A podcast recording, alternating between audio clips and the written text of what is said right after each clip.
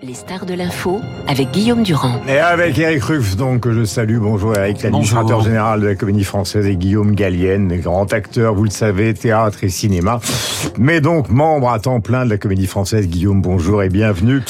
Euh, nous allons parler du roi Lear, nous allons parler évidemment de la mort de Danton, mais nous allons parler aussi avec vous Eric de la manière dont vous avez réussi ce prodige, c'est-à-dire à faire fonctionner l'une des plus grandes institutions culturelles européennes pendant toutes les périodes les plus agitées euh, que nous avons connu récemment. Et la question toute simple du début, avant que nous plongions dans la période celtique et que nous revivions un peu, grâce à Buchner, cette période éruptive de la Révolution française, c'est comment avez-vous fait pour traverser euh, cette période justement complexe?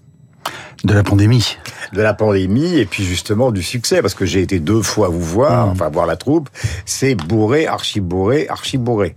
Euh, je crois que grattez-vous la barbe. Je crois que la raison de ce de ce succès euh, tient à ce que nous avons fait pendant euh, la période de pandémie et les différents confinements, mhm. où on a en, en 15 jours, je crois, euh, inventé en premier une sorte de web télé, vraiment avec euh, beaucoup d'énergie, mais mhm. avec les moyens que nous avions sous la main, chacun dans son confinement. Mhm. On a essayé de faire en sorte que, alors il y a, y a, une grande ressource audiovisuelle dans cette maison, mais on a essayé de faire en sorte que la troupe puisse euh, parler de son métier, parler de sa réalité. On appelait ça de confiner à confiner.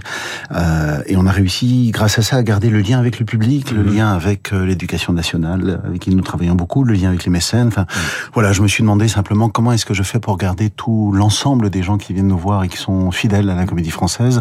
Je crois qu'on a réussi Mhm. à peu près à faire cette chose-là. Ça, il y a beaucoup de gens qui me disent euh, merci, vous nous avez sauvé notre confinement, et je leur réponds. Et puis ils sont là. On, se l'est sauvé nous-mêmes ce confinement. ils sont là, et puis en même temps, euh, vous comme Guillaume, euh, de temps en temps, vous allez au cinéma. Guillaume réalise des films. Mhm. Vous, je vous ai vu jouer donc un personnage inouï dans le film de Polanski, J'accuse. Vous êtes, mhm. vous êtes parti justement de cet état-major français qui a voulu accabler Dreyfus. Absolument. Et vous êtes, comment peut-on dire, bah, totalement atteint par la syphilis. Je me suis dit, le pauvre Eric Ruff, il doit avoir 5 heures de maquillage tous les matins parce que c'était épouvantable la manière dont ils vous ont euh, transformé. Euh, quant à Guillaume, alors on va commencer par une des deux pièces. Hein. Alors vous êtes Saint-Just. Euh, dans la mort de Danton. Alors on va d'abord dire que ce texte date de 1805. un jeune non, 1835. 35. Je me suis déjà gouré de 30 ans, ça commence bien. Euh, c'est un jeune auteur, ou en tout cas c'est un texte qui est là depuis des années, mais qui est assez peu joué. Pourquoi? Euh, pourquoi? Bah, il a, En effet, il a été joué très tardivement. La, la pièce a été jouée en 1902. Donc euh, oui, ça, pourquoi rarement joué Parce que la pièce est assez ardue, elle est, elle est très particulière. Euh, Buchner est mort à 23 ans, mais il a eu le temps quand même de faire Léon Selena et Wojciech aussi. Euh, c'est une espèce de Mozart, malheureusement mort trop tôt. Euh, la période de la Révolution française, je ne sais pas si elle est tant euh, souhaitée que ça. Après, pour répondre à votre première question, il y a une chose qui fascine, je crois, à la comédie française qui fait que le public est aussi présent, c'est que la troupe, nous formons un ensemble très cohérent. Mhm. Ces deux mots sont assez rares dans l'actualité. Euh, et, euh, et, là, c'est le cas, par exemple, avec La mort de Danton ou avec Le Roi Lear, ou les, les, les pièces programmées par Eric Ruff sont des, des, hmm. des, des, propositions d'ensemble cohérents et, euh, et parfois dissonants d'une pièce à l'autre. Mais, euh, mais ça crée quelque chose euh, euh, vraiment d'assez unique en France. On est les génériques des, des pièces sont énormes. On est, on remplit. Christian mais c'est pas une histoire de gens connus, de, gens qui font du cinéma, mais c'est que on remplit tout le plateau quand on salue. On, le, tout le plateau est rempli vraiment. Une vingtaine de comédiens. Voilà. une vingtaine de comédiens. Voilà. Et euh, donc ça, c'est très beau à voir aussi. Mhm. euh, là, en l'occurrence, avec des costumes aussi sublimes. Euh, et puis une pièce très forte, très engagée, très très forte. Alors c'est une pièce donc on le disait d'un très jeune auteur. C'est une pièce qui est à base historique, mais d'abord avant tout romantique. Et c'est un affrontement entre Danton et Robespierre. Et vous, avec une sorte de, de, de sourire bizarre, parce que c'est pas l'image qu'on peut avoir euh, de Saint-Just, de temps en temps, vous entrez sur scène, même très souvent, justement, pour rappeler euh, ce que fut pour une partie des révolutionnaires cette nécessité ou ce goût du sang. Le débat est encore ouvert aujourd'hui. Oui, la terreur. Là, c'est vraiment Saint-Just, c'est vraiment la terreur. C'est lui qui fait avancer l'action dans, dans Ouais. la pièce. Euh, il, à chaque fois qu'il entre, c'est pour tuer. Ouais. Euh, Et calmement, hein. c'est-à-dire que le registre, Oui, Robespierre est un exalté, lui c'est un calme. Il Oui. arrive après le plaidoyer contre de Danton, le plaidoyer pour de Robespierre, et lui il dit c'est pour. oui.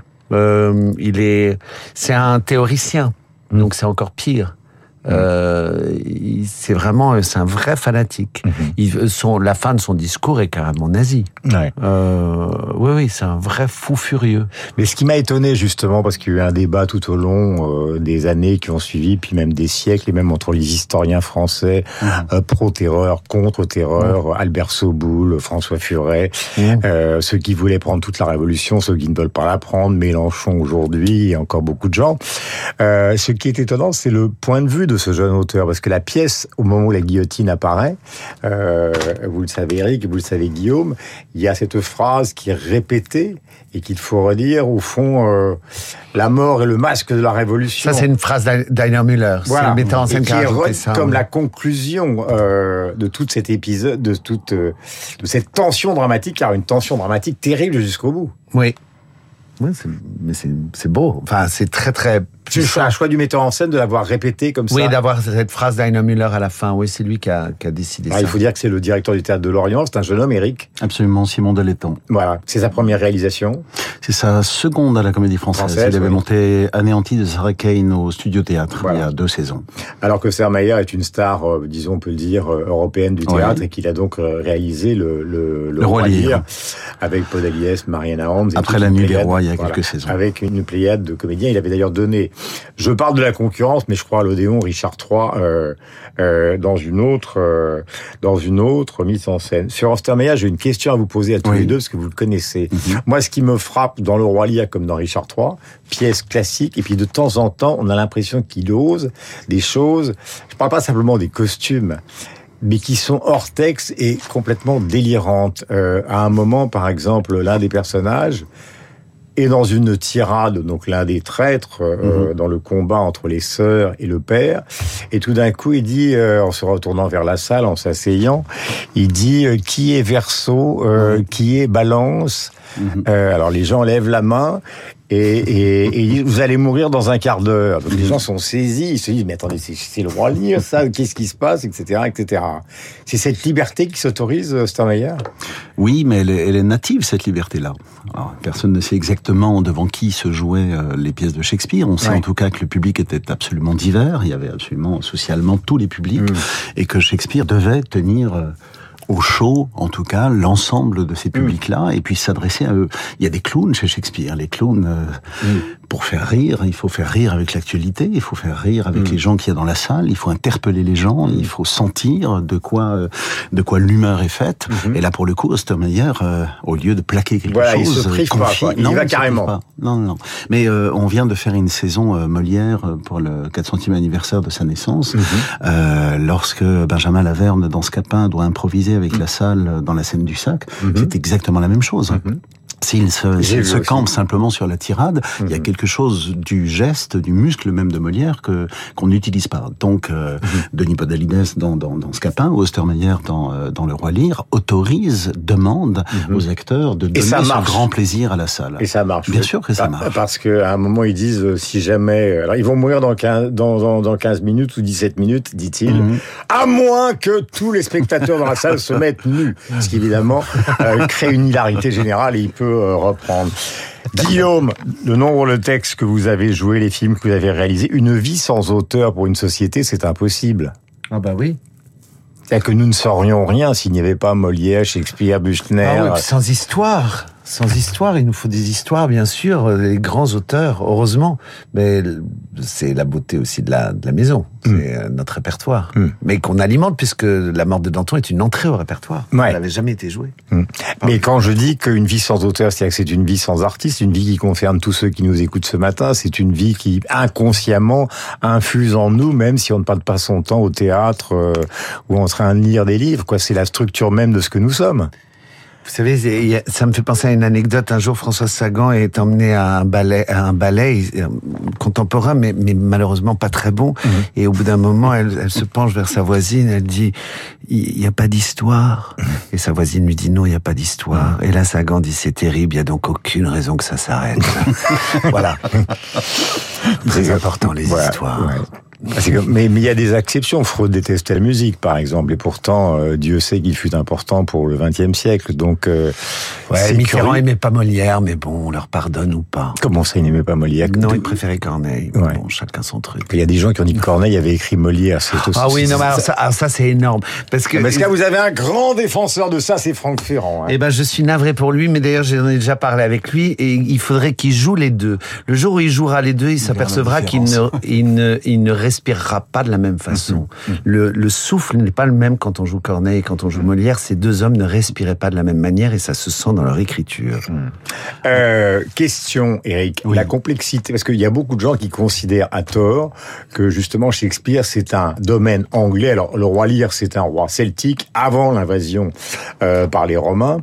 C'est un roi fou, c'est un roi dont les enfants se divisent. Donc évidemment, quand on est dans la salle, on peut pas s'empêcher de penser euh, d'une manière un peu sordide, en bon amateur de presse people, à ce qui se passe actuellement avec Harry et Meghan. On se dit c'est pas nouveau, franchement cette histoire-là. Euh, mais est-ce qu'il y a une spécificité telle des acteurs anglais dont tout le monde connaît euh, euh, la force, les Burton et les autres, euh, qui font que nous on aura du mal toujours à jouer Shakespeare ou est-ce que c'est une ânerie totale version Durand? Euh, non, j'ai, euh, le public français euh, est un petit peu cartésien, c'est-à-dire qu'on est toujours rassuré si on sait si on doit rire ou si on doit ne pas rire et pleurer. Quand on est rassuré du mode. Ouais. Shakespeare, euh, ben, il jongle avec tous les modes justement. Donc ça vient nous chercher, nous public français, dans une chose un petit peu inconfortable. Donc d'où le fait que Shakespeare serait difficile en France. Mais Ostermeyer, justement.